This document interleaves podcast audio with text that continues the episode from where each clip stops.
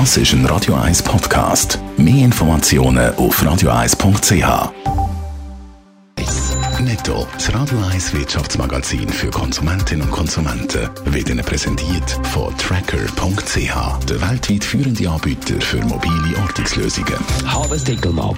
Für Leute, die in der Schweiz nach einer Wohnung suchen, hat der Monat Oktober tendenziell positive Auswirkungen gehabt. Die Angebotsmieten sind im landesweiten Schnitt um 0,2 Prozent gesunken, wie der Monitor von Immo Scout 24 zeigt. Über das ganze letzte Jahr gesehen ergebe das sogar einen Rückgang von 0,8 Prozent. Ausgenommen von dieser Tendenz ist leider einmal mehr die Grossregion Zürich. Da hat es laut Mitteilung auch im Oktober keine Veränderung von der Angebotsmiete gegeben.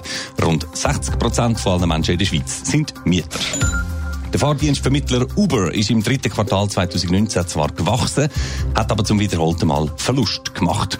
Für die Monate Juli bis September resultiere ein Minus von 1,2 Milliarden US-Dollar, meldet Uber.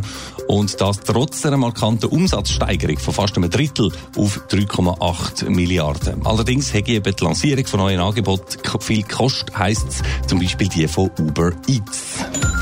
Der Schweizer Personaldienstleister Adeco hat auch im dritten Quartal unter der wirtschaftlichen Abschwächung gelitten. Der Umsatz von Adeco ist in den letzten drei Monaten um knapp 2% oben abgekommen auf neu noch 5,9 Milliarden Euro.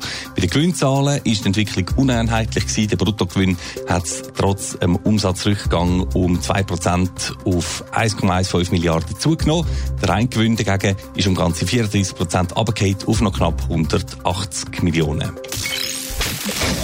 Es gibt ja Unternehmen mit gutem Renommee und andere mit eher zweifelhaftem Ruf. In welche Kategorie der Social Media Gigant Facebook gehört, das muss man spätestens seit dem Cambridge Analytica-Skandal nicht mehr fragen. Facebook gilt in vielen Bereichen als ziemlich schwarzes Schaf.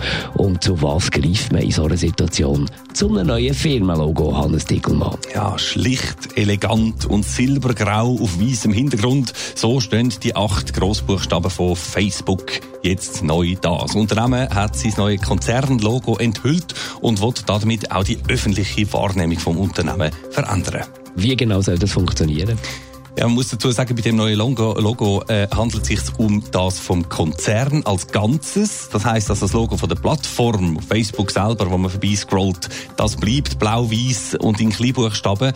Aber äh, dadurch, dass der, Gross, der Gesamtkonzern eben einen anderen Auftritt überkommt, will ich mir zeigen, dass Facebook eben nicht nur Facebook sei, sondern dass zum Beispiel auch Fotoplattform Instagram oder Chat-Applikation WhatsApp zum Facebook-Konzern gehören, so die Marketingverantwortlichen Verantwortlichen. Und das können das Ansehen von Facebook eben steigern. Gut, wenn man mit Instagram und WhatsApp sein Ansehen steigern dann läuft vielleicht wirklich etwas ein falsch. Aber lassen wir das. Es hat ursprünglich aber auch noch einen radikaleren Plan gegeben im Hause Zuckerberg. Ja, genau. Man hat sich nämlich überlegt, ob man nicht nur das Logo, sondern auch noch gerade den Namen vom Gesamtkonzern soll ändern Das hat man dann aber verworfen, heisst jetzt, weil das in der Öffentlichkeit sicher so angekommen wäre, als würde man vor seinen Problemen einfach davor rennen.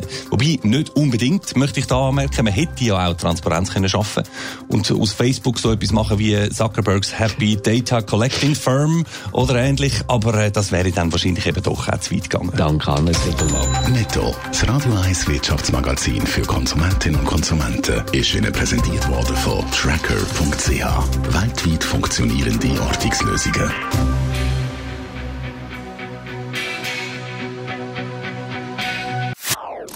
Das ist ein Radio 1 Podcast. Mehr Informationen auf radio1.ch.